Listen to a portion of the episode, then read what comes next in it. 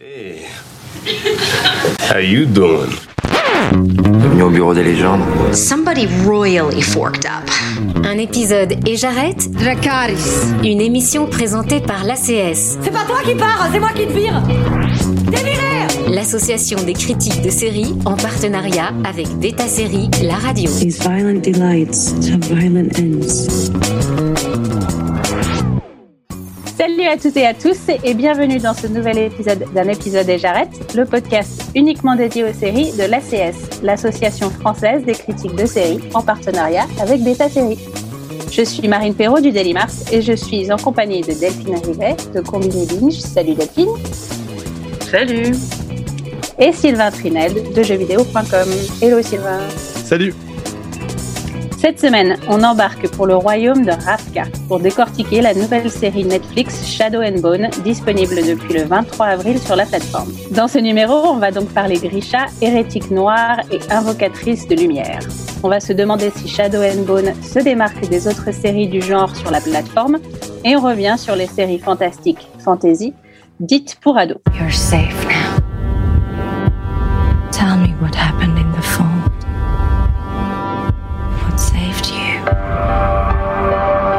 believe me, but it was a sun summoner.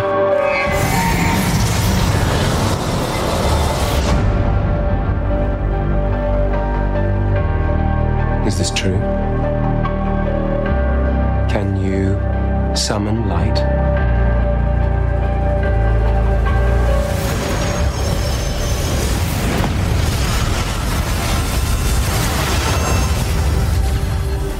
She's real. Our enemies are threatened by your mere existence. The whole world will be after you. The prize is one million Kruger. Bring me Alina Starkov. Am I a prisoner? All of Ravka is. Until you and I enter the fold and destroy it from within.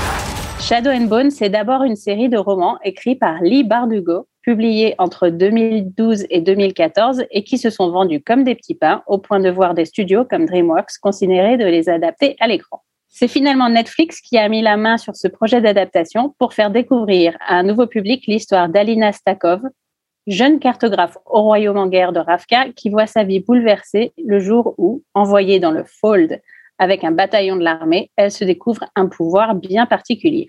À la tête de la série, on retrouve Eric Esserer, scénariste de Bird Box, également sur Netflix, mais aussi du film Arrival, Bloodshot ou encore le remake de A Nightmare on Elm Street. À la production, on retrouve Sean Levy, déjà bien connu des fans de la série Stranger Things. Alors, pour ouvrir cette discussion sur la série, je voudrais d'abord vous demander à chaud, Shadow and Bone, c'est comment? Delphine? Oui, ben, euh, alors moi je connaissais pas du tout l'univers, je connaissais pas du tout les livres, Euh, donc j'ai trouvé ça très joli. Euh, visuellement, c'est en plus c'est dépaysant puisque globalement c'est un contexte de révolution russe, donc c'est on n'est pas très habitué. C'est vrai que dans la fantasy, on est plutôt habitué à l'univers un peu médiéval. Enfin vraiment, c'était assez dépaysant à ce niveau-là. Euh, Il y a une très belle diversité, on en parlera plus tard, euh, dans le, le casting et dans les personnages, donc ça c'est chouette. Euh, des beaux costumes, voilà, une, une histoire assez originale. Euh, maintenant, effectivement, moi, ne connaissant pas euh, les, les livres, je vous avoue que j'étais un petit peu déboussolée quand même au début, parce que pour une héroïne euh, qui est euh, cartographe, je pense que il- s'il nous avait donné quelques indications géographiques dès le début pour se repérer un petit peu dans ce monde euh, qu'on ne maîtrise pas si on n'a pas lu les livres, ça aurait été nettement mieux. Euh, parce qu'il y a quand même tout un vocabulaire à, à maîtriser et en fait euh, euh, c'est des moi j'ai regardé les épisodes avec euh, en gros le, wiki de de la saga littéraire sous les yeux pour y comprendre quelque chose parce que je ne connaissais pas j'arrivais pas bien à comprendre qui étaient les forces en présence enfin le- globalement on comprend assez rapidement ce que sont les grichas mais, voilà il y a, quand même d'autres éléments qui viennent qui, viennent jouer dans l'aspect on va dire géopolitique de, la série. Donc géographiquement j'étais perdue géopolitiquement parlant vraiment j'étais perdue. Euh, ça, la série en fait ne, ne ménage pas euh, les spectateurs et spectatrices qui ne connaissent pas la, la saga et ça je trouve que c'est assez dommage en fait. Et toi, Euh, Sylvain moi, je vais rejoindre un peu Delphine. C'est vrai que moi, je connaissais effectivement pas du tout la saga, mais c'est vrai que c'est une, c'est, euh, c'est pas du tout euh, notre génération, on va dire ça comme ça, parce que c'est une génération de, de livres pour ados qui, qui est arrivée euh, bien après les euh, Hunger Games, euh, euh, les Harry Potter et compagnie. Donc, forcément, il y a, y a ce côté, voilà, c'est, toutes ces nouvelles adaptations d'œuvres pour ados qui, qui débarquent enfin, on va dire, sur des plateformes comme Netflix. Moi, ce que j'ai beaucoup apprécié, c'est le fait que ça m'a beaucoup rappelé Hunger Games dans le sens où euh, on n'est pas dans quelque chose de trop niais. Il y a un côté un peu adulte, plus adulte que euh, que d'autres séries young adultes qu'on peut retrouver sur Netflix ou ailleurs. Et donc c'est ce qui rend le tout assez crédible. Euh, j'ai trouvé que les personnages étaient euh, étaient plutôt bien écrits dans l'ensemble. Il y a des moments un peu un peu gnangnan évidemment parce que de toute façon il faut qu'il y ait quand même de la romance, ce genre de choses. Euh, mais euh, mais malgré tout en fait on, on, on s'y plaît bien. Honnêtement je m'attendais tellement à rien parce que le truc c'est que on en parlera un petit peu plus tard mais le young adulte c'est tellement euh, fourre-tout. Il y a à la fois euh, des trucs nuls nuls nuls et des choses vraiment très chouettes et euh, et j'avais vraiment peur pour le coup pour euh, Shadow and Bone et je l'ai dévoré euh, dans dans le train euh, lors euh, parce que j'ai fait pas mal de voyages récemment et, et je l'ai dévoré dans le train. Et j'avais qu'une envie c'est de voir la suite. Et ça m'est pas arrivé dans une série young adult depuis très longtemps. Et là où je rejoindrai aussi euh, Delphine, c'est le fait que on a l'impression que euh, la série ne prend pas le temps d'expliquer aux non-initiés euh, ce qu'est son univers. Alors, il me semble que ça s'explique par, et peut-être que nos éditeurs qui connaissent les livres pour nous le dire, mais que ça s'explique par le fait que la saga qu'ils ont décidé d'adapter, donc la saga Grishka, euh, elle est, c'est pas par ça qu'il faut commencer lorsque tu veux commencer les romans. Euh, et donc ils ont préféré euh, sur Netflix commencer par Grishka parce que probablement que l'histoire est sans doute plus pertinente pour une première saison. Euh, donc faudra voir euh, ce que ce que ça donne par la suite. Mais malgré tout, malgré le fait que parfois tu es un peu perdu parce que effectivement c'est un peu comme Game of Thrones où tu as beaucoup de personnages, euh, une euh, euh, énormément de, de, de choses à comprendre, de lieux à apprendre, euh, la situation géopolitique aussi qu'il faut à peu près à peu près piger euh, rapidement sinon tu es assez perdu. Bah, malgré tout, tu arrives quand même à t'en sortir et la série reste très plaisante à regarder. Ouais, mais tu vois, moi, je, par rapport à Game of Thrones, justement, là où la série était très maline, euh, c'est que Game of Thrones, dans le générique, en fait, euh, tu as une carte, tu as une, vraiment un, état des lieux euh, de euh, voilà Winterfell est, à tel endroit, le mur est à tel endroit, Port-Réal est à tel endroit. Donc tu comprends aussi les, distances, tout ça, enfin qui des, différentes factions qui se qui se qui font la guerre en fait. Et ça c'est hyper important. Et en fait, je crois que je sais plus si c'est un moment dans la série où on aperçoit une carte et je crois au tout début.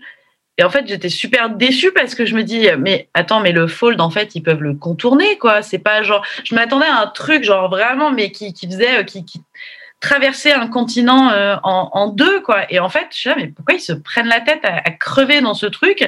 Alors qu'en fait, Bon, alors ça rallonge un peu ton voyage, mais tu peux le contourner. Parce que visiblement, ils sont capables en plus de faire des espèces de. Euh, de, de ils ont des moyens de transport euh, qui, sont, qui sont hyper inventifs et tout. Mais passe autour, quoi. Qu'est-ce que tu fais? Tu vas tuer des gens. Oui, mais, mais Delphine, ça fait plus de série à ce moment-là, tu vois. ah bah oui, c'est sûr. Ah bah c'est oui, c'est sûr que là c'est plus embêtant. Mais euh, du coup, enfin j'étais du coup j'étais un peu déçue quoi quand j'ai vu le, la véritable ampleur du fold, qui est un truc en plus qui est magnifique, un espèce de, de rideau euh, de d'ombre de, d'obscurité, de voilà, et des, avec des monstres à l'intérieur. Enfin, c'est incroyable. C'est un désert à l'intérieur. Il n'y a plus âme qui vive quasiment à part des monstres. Donc, ce truc est incroyable. Bon, par contre, quand effectivement, quand ils y sont, euh, petit petit problème de lumière, quoi. C'est-à-dire qu'à l'image. Euh, à l'image, des fois, c'était un peu la longue nuit de, de Game of Thrones où tu étais obligé ça. de plisser fort les yeux pour voir ce qui se passait. Mais bon, mais, ouais. voilà quoi. Bon, c'est ah, mon, mon, regret. Je T'as raison, effectivement, le, le, le côté, enfin, c'est moins impressionnant qu'on ne le pense. Pour autant, ils ont quand même réussi à, à te faire comprendre que le fold, effectivement, c'est quelque chose de très dangereux. L'ambiance en fait, est vraiment particulière et même euh, quand on le on ne le voit que en termes juste en décor euh, au fond euh, en fond de scène, on sait, enfin on le voit assez, on, on, sent sa menace. Donc pour une série qui a été tournée en plein Covid, c'est quand même assez impressionnant de voir autant de figurants, de voir autant d'effets spéciaux, autant de, enfin je, je c'est très perturbant de voir de voir à quel point la série est terminée alors même que donc son tournage s'est poursuivi euh, assez tardivement dans l'année 2020. Hmm. C'est vrai que je vous rejoins sur, euh, sur le côté un petit peu déstabilisant quand on ne connaît pas. Moi, c'est pareil, je n'avais pas lu les livres, donc euh, il m'a fallu un petit moment pour comprendre. Attends, les Grisha, c'est quoi? L'hérétique, il est un, quoi? Il a quel âge? Donc, c'est des petites choses comme ça. Mais c'est vrai que le fold, autant, autant je te rejoins, Delphine, faites le tour, les gars, ça m'a l'air plus safe. Mais c'est ce que j'ai trouvé bien, c'est que du coup, il, le justifiait. Euh, tu as, cette espèce de, de bah le, le fait que le royaume soit en guerre, tout ça, euh, tu as, ce besoin de traverser le fold, d'aller confronter les ennemis qui sont de l'autre côté, et aussi enfin, le, sur le fait qu'il faut le détruire parce que le royaume est en péril, parce que ça crée des divisions euh, au-delà du, du, du, sens géographique de, de la division. Mmh. Et euh, mais moi, ce qui m'a qui m'a bien plu sur euh, sur l'ensemble de la série, c'est que, je suis comme, comme Sylvain, j'ai dévoré ça assez rapidement alors que j'y allais euh, sans savoir dans quoi je mettais les pieds. Et puis, euh, j'ai trouvé les personnages assez, euh, assez attachants et intrigants alors qu'on part quand même sur des tropes de, la, de, de, de, de, la série ou même de l'œuvre Young Adult à la base qui sont un peu, tu les vois arriver gros comme des maisons. Enfin, Alina, c'est la, la chosen one, c'est l'élu. Mm. Euh, tu as un petit triangle amoureux qui, qui se profile, tu as, as, plein de petites choses comme ça où tu, qui sont établies rapidement et tu te dis est-ce qu'on va tomber dans quelque chose de déjà vu? Et en fait c'est pas pas le goût qui m'en est resté après on, on, on, reste de toute façon sur les poncifs hein, young adulte hein, le triangle amoureux euh, le le, le euh, une, une, héroïne parfois un peu cruche mais quand même attachante un, un personnage secondaire euh, enfin un acolyte qui est là constamment etc enfin c'est voilà c'est des choses vues et revues dans n'importe quelle œuvre young adulte là là de ce côté là la série est pas très originale. C'est vraiment au niveau de de, du reste, en fait, où elle arrive un peu à, à, à, se décrocher de, de, des clichés mais pour moi, l'héroïne, tu vois, euh, elle est, pour moi, elle est pas cruche. C'est juste qu'en fait, elle est incroyablement, euh, elle est écrite comme un être hyper passif, quoi. Elle subit tout ce qui lui arrive, en fait.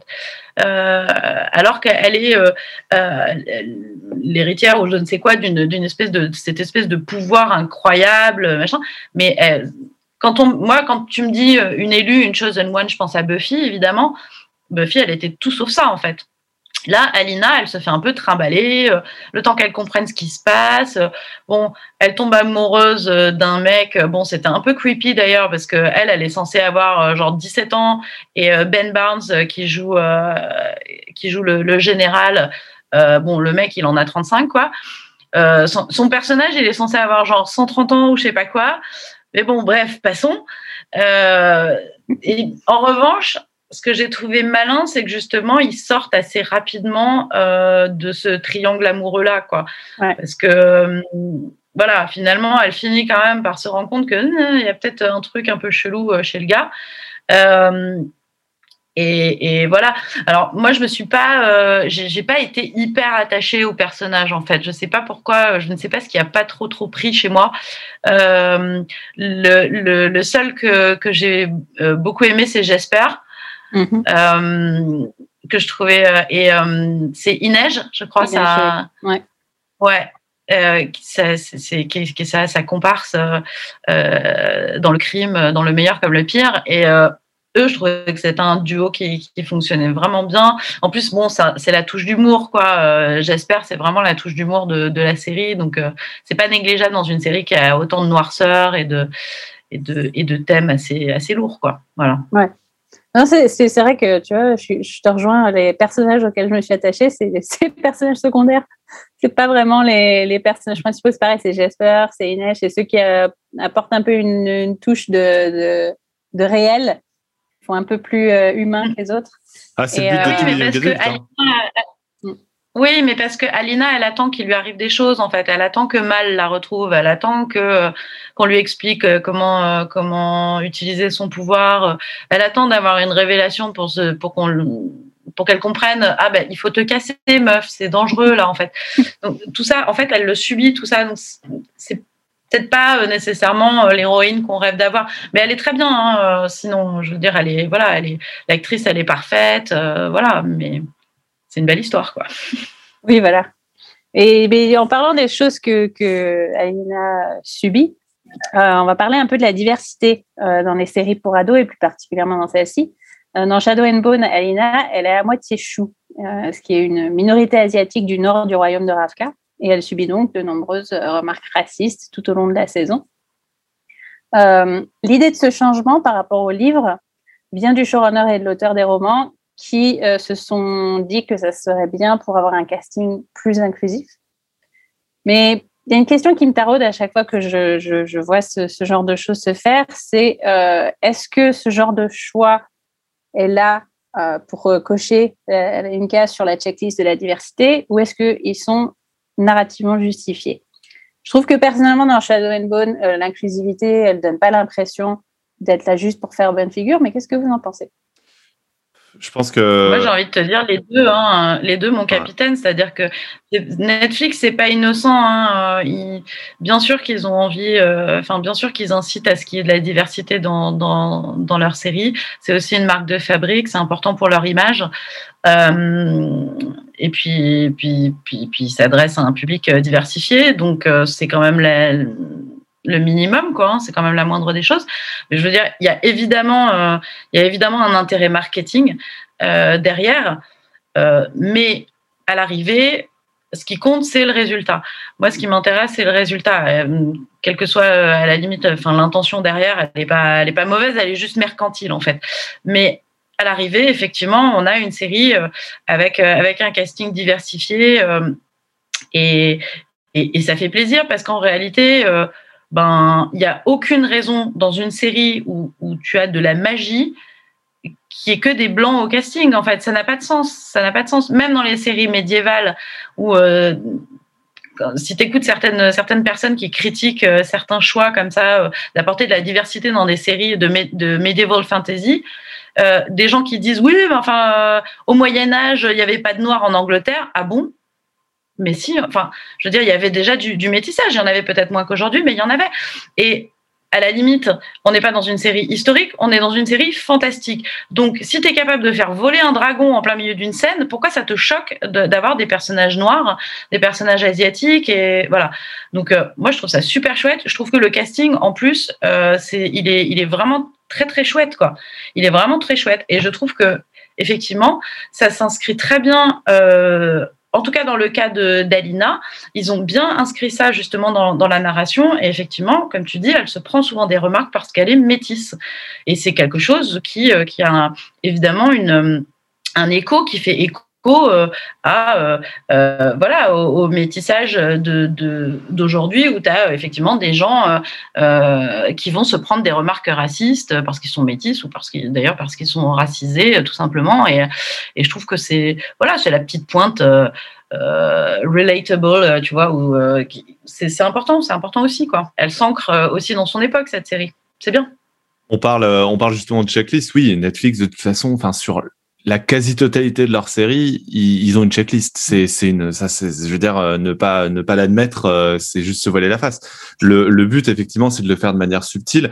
Et euh, globalement, enfin, sur Shadow Moon, moi, ça ne m'a absolument pas dérangé, d'autant plus que ces changements ont été faits avec l'auteur du roman. Donc, le, le donc c'est encore moins choquant parce que du coup, c'est l'auteur qui a voulu adapter sa série ou en tout cas le scénario d'adaptation euh, à notre époque. Et en plus, elle peut se permettre euh, une plus grande liberté d'action puisque, comme le dit Delphine, c'est un monde qui est imaginaire. Pour le coup, il n'y a même pas la question de oui, mais dans un monde médiéval, non, non, il n'y a pas, y a, tu vois, c'est basé sur rien du tout. Donc, euh, on peut se permettre ce genre de choses. Le, le, il y a, y a, des séries qui le font beaucoup moins subtilement. Je pense à la, à la nouvelle version de Charmed ou, ou même à, à Roswell.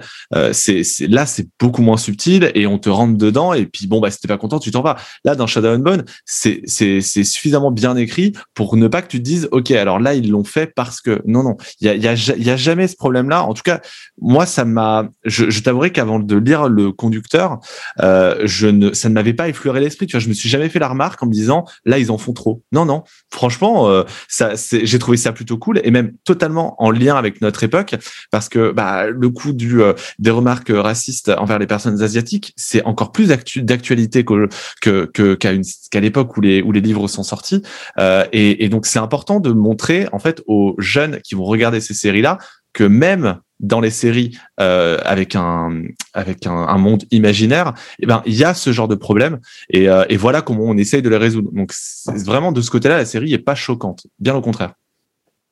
Ah non, mais c'est sûr que, comme tu dis, elle arrive à point nommé en, en, en matière de, de, de problématiques euh, racistes vis-à-vis des, des populations d'origine asiatique. Comme tu l'as dit, c'est un, vrai problème en ce moment, en particulier aux États-Unis.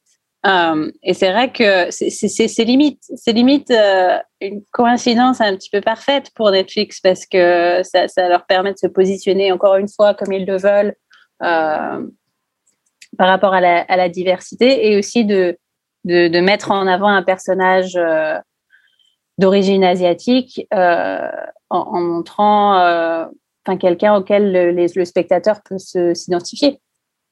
Et il me semble Mm. pas que. Après, c'est pas une série euh, sur le racisme non plus. Hein, C'est-à-dire Oui, voilà. Non, non, non. il est confronté touche. C'est pas du tout le discours de la série, mais ça, montre effectivement le, côté absurde.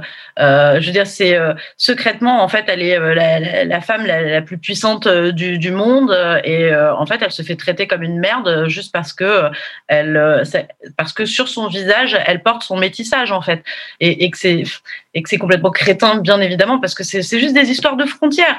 Et, les frontières, c'est The Fold, c'est une forme de frontière aussi. Donc voilà, je pense qu'il y a tout ça qui. Mais bon, non, c'est pas une série sur le racisme, mais je trouve que voilà, sur ces, en tout cas, ils, se sont bien démerdés pour pour introduire ça. Euh, dans la série, ouais. C'est là où justement Netflix a été intelligent, c'est qu'ils n'ont pas fait leur, euh, leur beurre même s'il y a évidemment euh, des, des, intentions mercantiles derrière tout ça, ils ont quand même pas fait leur beurre euh, de communication sur le fait que, et regardez, on a changé des choses dans la série euh, pour que ce soit plus inclusif.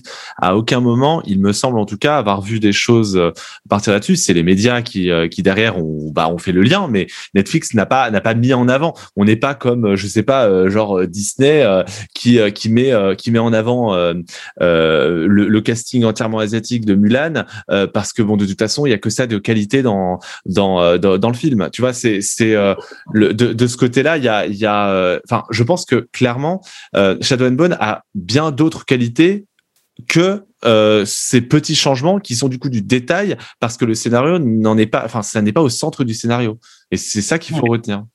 Ah non, c'est sûr, c'est sûr.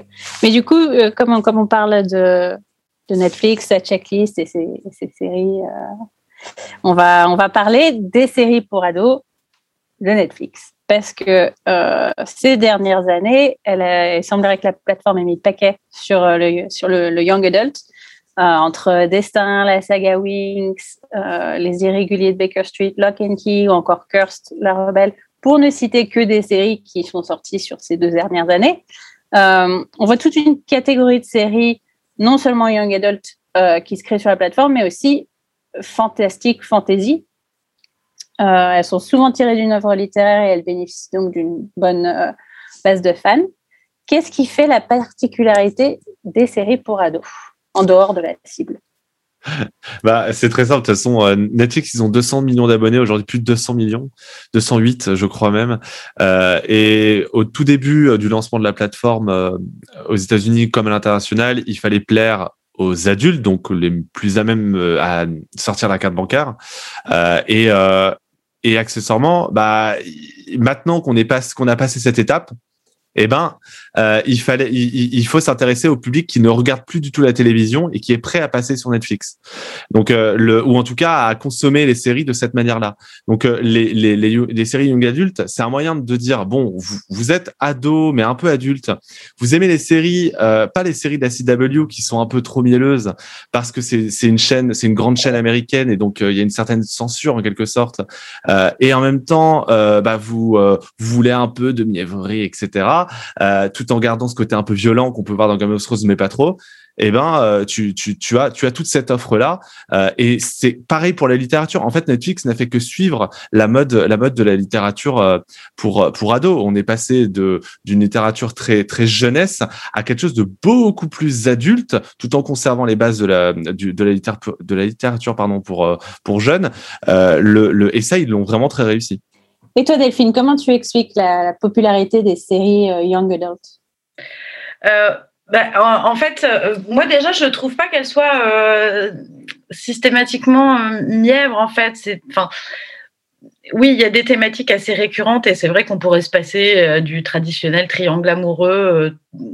quasi dans toutes les séries de ce type que j'ai vues, qui sont en plus hétérosexuelles en général, c'est souvent une fille et deux garçons. Bon, c'est vraiment un schéma euh, très très classique et ça c'est vraiment le côté un peu à l'eau de rose qu'on peut regretter mais en revanche euh, moi, ce qui m'intéresse dans ces séries-là, euh, c'est ce qu'elles ne disent pas aussi frontalement. Et en fait, la, young adult sert beaucoup de la fantaisie comme du fantastique, de l'aspect fantastique comme d'une métaphore.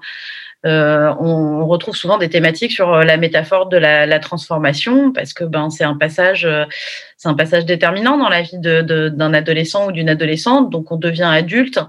avec ça, il y a le poids des responsabilités. Et là, Alina euh, ben, elle est en plein dedans. Hein, tout d'un coup, euh, voilà, cette, cette petite euh, qui avait rien demandé à personne, tout d'un coup, elle se retrouve avec un poids sur les épaules qui, qui est ultra écrasant. Elle a rien demandé. C'est ça aussi le, le trope de la, de la chosen one. C'est ça aussi. C'est je ne l'ai pas demandé. Euh, tu veux dire, Delphine, que c'est une sorte de métaphore pour dire que, attention, les ados, vous allez avoir le droit aux impôts bientôt? Mais c'est exactement ça, c'est exactement ça. On est dans la période, en plus, là, des déclarations d'impôts. C'est peut-être, c'est peut-être mon inconscient qui s'exprime là. Mais, euh, mais oui, oui c'est un peu ça, c'est-à-dire c'est attention, euh, le, le, monde en fait, euh, le monde est dur, quoi. La vie d'adulte, c'est dur. Alors évidemment, c'est multiplié euh, de façon exponentielle dans, dans ces récits-là, puisque ils affrontent assez littéralement des, des monstres, euh, ils, les menaces de mort à chaque, à chaque coin de rue. Euh, évidemment, mais, euh, mais c'est une façon d'extrapoler euh, sur, euh, ce passage à l'âge adulte, de cette quête initiatique, comment on grandit, comment on se construit, comment on apprend à faire la distinction entre le bien et le mal. C'est parfois plus nuancé qu'on l'imagine. dans le cas d'Alina, par exemple, c'est personnifié par, par le général, qui, au premier abord, est un allié. et, puis, et puis, elle a besoin d'une figure protectrice. Bon, en tout cas, c'est ce qu'elle pense. Elle pense qu'elle a besoin aussi de cette figure protectrice qui va l'initier. Et en plus, il va pas l'initier que euh, au pouvoir, il va l'initier. Euh, alors je mets des gros guillemets, mais à l'amour, hein, voilà. Parce que bon, bon rassurez-vous, il, ne se passe pas grand-chose à part des petits bisous. Mais bon, bref, euh, on reste sur un public très jeune, donc on reste, ça reste très chaste, tout ça, tout de même mais, mais voilà, et, et donc en fait, un, ça établit, euh, ça établit toujours des, des valeurs très très fortes, euh, du courage, euh, de voilà les notions du bien et du mal, de à qui faire confiance, des choses comme ça. Donc ça, je trouve ça toujours assez assez intéressant et, et j'imagine que ça parle aussi beaucoup aux, aux, angoisses bah, justement des jeunes adultes. Et, euh, et, enfin, euh, le gros avantage en plus de, euh, ces séries-là, qui sont ce qu'on appelle en anglais des IP, c'est-à-dire intellectual properties, des propriétés intellectuelles. Le gros avantage pour un diffuseur qui adapte ces séries-là, c'est qu'en fait, enfin ces sagas littéraires, c'est qu'elles ont déjà un public conquis. Donc, tu n'as pas besoin de te créer. Euh, et, c'est tant mieux parce que Shadow and Bones, finalement, à part Ben Barnes, qui est un visage connu, les autres sont, tous globalement euh, des, inconnus. On les a jamais trop trop vus avant. Ils avaient des tout petits rôles dans des petites séries anglaises, euh, voilà. Donc, donc ils ne peuvent pas établir en tout cas leur, leur succès sur le simple de simples noms dans le casting. Et D'ailleurs, euh, enfin, puisqu'on a fait tout à l'heure un parallèle avec Game of Thrones, mais Game of Thrones c'était pareil, hein, c'était quasiment que des inconnus au casting euh, au, départ, euh, mais c'était une saga littéraire qui avait énormément de fans, voilà. Mhm. Et, et, finalement, toutes ces toutes ces adaptations-là, c'est ça, quoi. C'est qu'ils ont déjà une, une fanbase qui est constituée et qui est fidèle. Donc, c'est forcément très, très intéressant pour un diffuseur euh, qui, ou un studio qui va acheter les droits. Alors, ça peut parfois coûter cher. Hein. Euh, Tolkien, le, la série Amazon du Seigneur des Anneaux, ça leur coûte bonbon. Hein. Mais euh, je crois que c'est de l'ordre de, je voudrais pas dire une bêtise, mais il me semble qu'ils ont racheté les droits pour 250 millions de dollars. Un, mi- un milliard au total pour quatre saisons et deux spin-offs. Oui, oui, mais il me semble qu'il y a genre un quart de, de, de ça euh, qui est juste euh, en fait en, achetant les droits pour acheter les Ouais. droits de la saga. Donc en fait, ça, ça coûte, ça, ça coûte cher quand on est, quand on est sur une, une énorme, euh, une énorme franchise comme, comme celle-là. Mais Shadow and Bone, effectivement, elle avait déjà, c'était déjà une fanbase, euh, mais le grand public ne connaissait pas. Les droits ont pas dû non plus coûter une fortune. Donc finalement, c'est tout bénef pour eux. Ils ont déjà un public qui va, qui va être au rendez-vous par curiosité pour voir si l'adaptation est réussie. Voilà. Et le reste, le reste suit parce que finalement, c'est une, c'est une belle production. Euh, Voilà, visuellement, c'est très chouette. Donc, euh, Moi, ce que je trouve chouette dans ces séries-là, c'est qu'elles sont young adult, mais ça n'empêche pas les adultes de les regarder. Euh, je pense qu'on est tous les trois trentenaires. euh, ça, ça nous, ça nous empêche pas de. C'est dur, mais oui, c'est vrai. Voilà, mais ça ne nous empêche pas de, de nous y retrouver aussi. Euh, moi, personnellement, c'est c'est un genre euh, de série qui m'attire toujours et qui m'a toujours attiré. Enfin, euh, on a évoqué Buffy tout à l'heure, mais je sais que dans mes années ados, j'ai aussi regardé les, les frères Scott et autres Gossip Girl. Euh, mais il y a aussi, ben, voilà, y a- ce que je trouve chouette en fait dans les séries ados de maintenant, c'est qu'elles abordent des choses que j'aurais aimé voir quand j'étais ado. Euh, et je pense, je pense par exemple à, bah, euh, on a évoqué le, le, la diversité. Enfin, il y avait, il y avait quand même, il y a quand même quelque chose de ce côté-là qui, je pense, aurait m'aurait bénéficié moi en tant que femme blanche de voir euh, quand j'avais 17 ans, euh, parce que c'était pas au fin fond de ma Bourgogne natale que je voyais beaucoup de diversité. Et puis aussi, euh, il y a un passage dans, la- dans, dans Shadow and Bone qui m'a fait tilter. C'est, euh, alors on disait que c'était chaste, mais il y a, il y a un moment où ça, ça va Oui, presque, ça va presque dans le pas chaste. Et, euh, et deux personnages sont, sont au bord de d'avoir un rapport sexuel et l'un d'eux s'arrête et dit à l'autre Est-ce que tu es sûr Et ça, Oui. euh, c'est aussi parce que c'est- c'est- voilà, c'est parce que c'est aussi ces, discours sur le consentement se, se, se font de plus en plus Bien sûr. maintenant.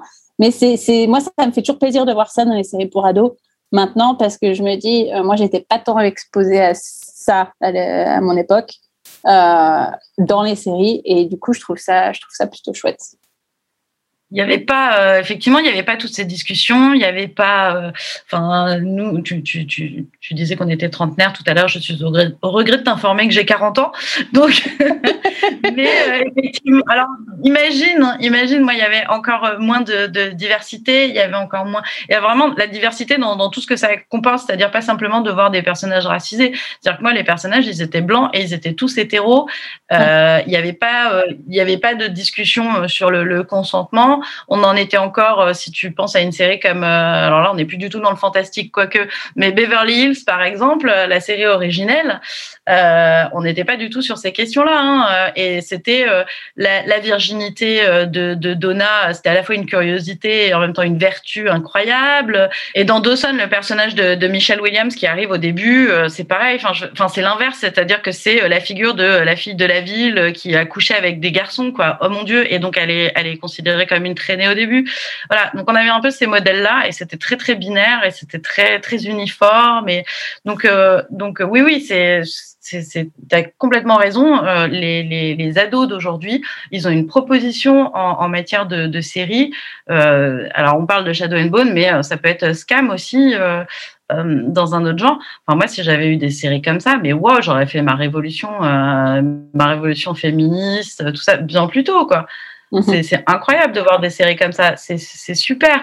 Et au moins, c'est des séries, euh, c'est des séries qui s'adressent à eux. euh, et là, je pense que c'est vraiment Skins qui a fait cette révolution là aussi. Hein. Là, on est plus, euh, on s'écarte un tout petit peu du sujet, mais euh, Skins parlait à des ados, mais c'était des ados qui parlaient aux ados, puisqu'ils avaient des ados avec eux euh, dans leur euh, dans leur salle d'écriture. En fait, ils avaient euh, les acteurs et les actrices de Skins, notamment, qui participaient euh, à, l'écriture.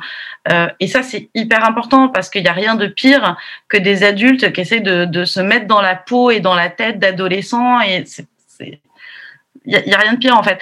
Et hum, et, et puis en plus, les ados, euh, ils sont pas cons, quoi. Je veux dire, ils savent quand on les prend pour des demeurés, quoi. Donc, euh, donc c'est important euh, que ça se ressente dans l'écriture. Et euh, pour ça, je, je pense que, on va dire globalement, Shadow and Bones, elle a, elle a réussi son pari. elle a réussi son pari à ce niveau-là, je pense. Ouais, la- l'une des Mhm. particularités du young adulte, c'est, je pense, de savoir évoluer beaucoup plus, beaucoup plus que beaucoup d'autres genres de séries avec le, avec son temps. C'est qu'en fait aujourd'hui, les ados euh, qui vont regarder ce genre de choses, ils vont être beaucoup plus adultes que nous quand on était ados, euh, dans leur tête, dans leur manière d'interagir avec les autres, etc.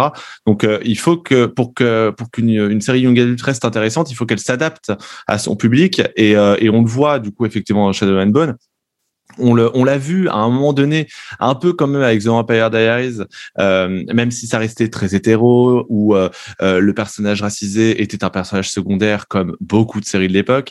Le, le euh, malgré tout, ça a quand même un peu évolué par rapport effectivement à Beverly Hills, à Charmed et autres.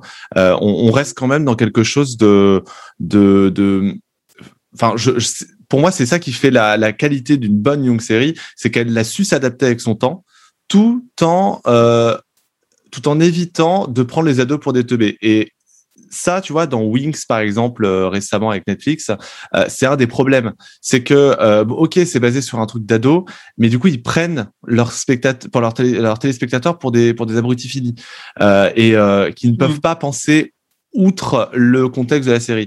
Là, Shadow and Bone, bah justement, avec son petit côté inclusif, etc. Et ben, c'est ça qui fait la différence. Ouais, ouais. Puis visuellement, encore une fois, on sent que on a mis les moyens euh, dans une production, euh, comme on aurait mis les moyens pour une production plus adulte.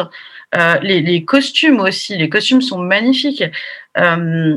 Donc, donc ça, ça fait, ça fait plaisir. C'est-à-dire qu'on sent que les choses sont prises au sérieux du, début à la fin, parce que Winx, qu'on on se disait tout à l'heure avant de démarrer le podcast entre nous, mais euh, Winx, euh, bon, moi je suis clairement pas la cible hein, là- là-dessus, mais je me sens complètement. euh, mais je, je, je me demande en fait si les, si les même les ados à qui c'est censé s'adresser, euh, enfin trouvent ça bien quoi, parce que moi j'ai commencé le truc et en plus, enfin sur la base. Moi, sur le principe de base des fées, euh, un monde parallèle féerique et tout, mais moi, je suis hyper cliente de ça, hein, donc c'est même pas ça qui me rebute. C'est juste, enfin, les dialogues, c'était, c'était, c'était insupportable, c'était insipide.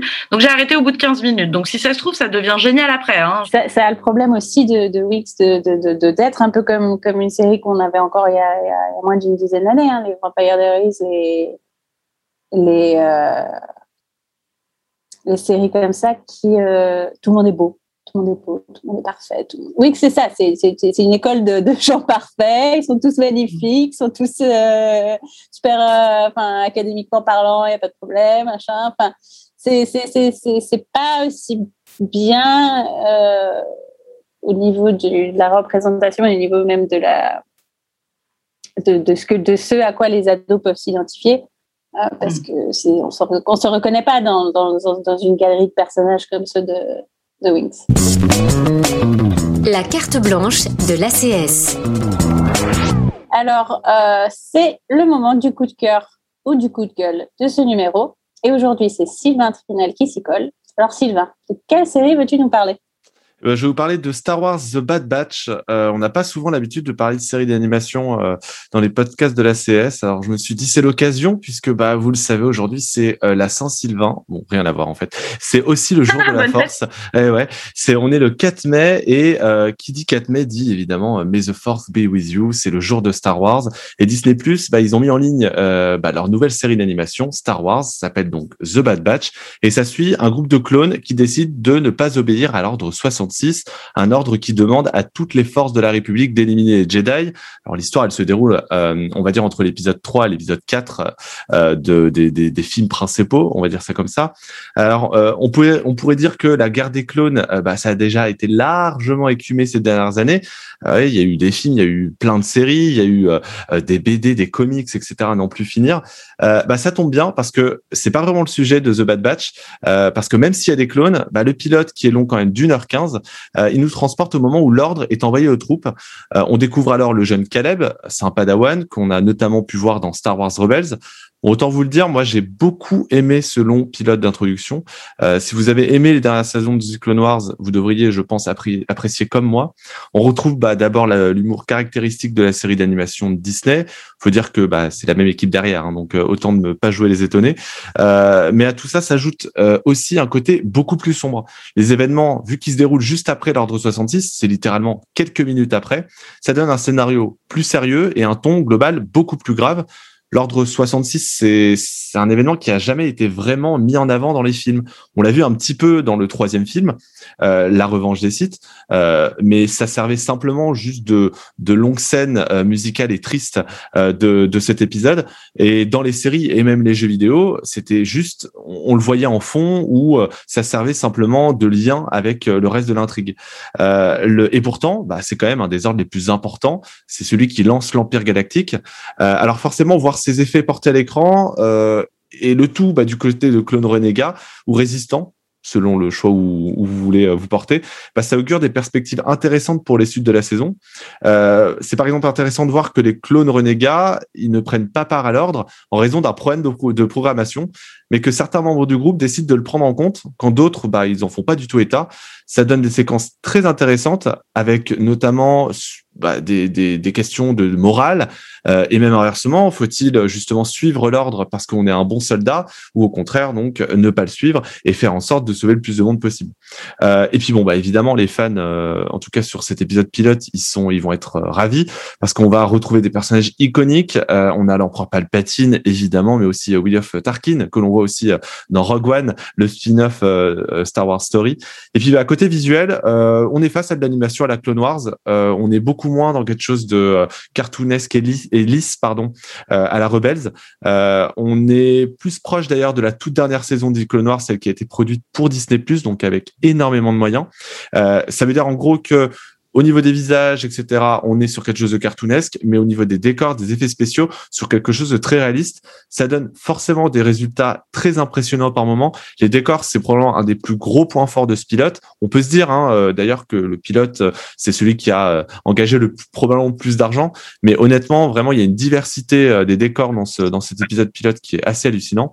Bref, voilà, bah, c'est du tout bon. Jetez-vous dessus. Au moins le pilote, c'est un gros film, si vous préférez, un peu comme ce qu'avait fait Disney, euh, pardon, Lucasfilm avec euh, The Clone Wars. C'est dispo sur Disney et c'est un épisode par semaine.